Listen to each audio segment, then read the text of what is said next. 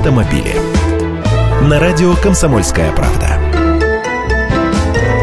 Здравствуйте! Вот же как все эти фото и видео дела меняют нашу жизнь, в том числе автомобильную. Из-за большого количества дорожных камер и потока штрафов от них в виде пресловутых писем счастья водителей-должников, не оплативших штрафы, не будут сажать в каталажку. Ибо в руки им постановление и квитанцию инспектор не вручает, об этом я уже рассказывал. Теперь вот новая поправка, уже принятая Госдумой, позволит инспектору ГИБДД не искать двух понятых, когда он проводит освидетельствование на состояние алкогольного сильного опьянения, но при условии, что вы будете дышать в трубочку перед объективом видеокамеры.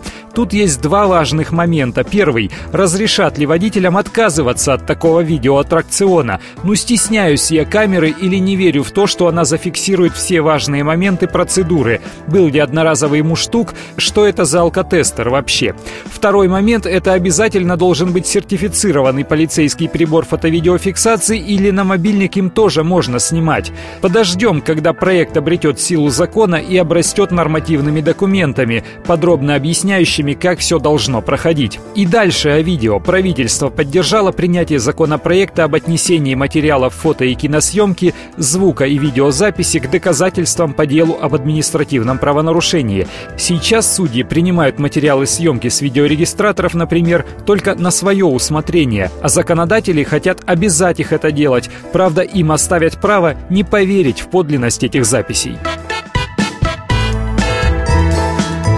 Автомобили.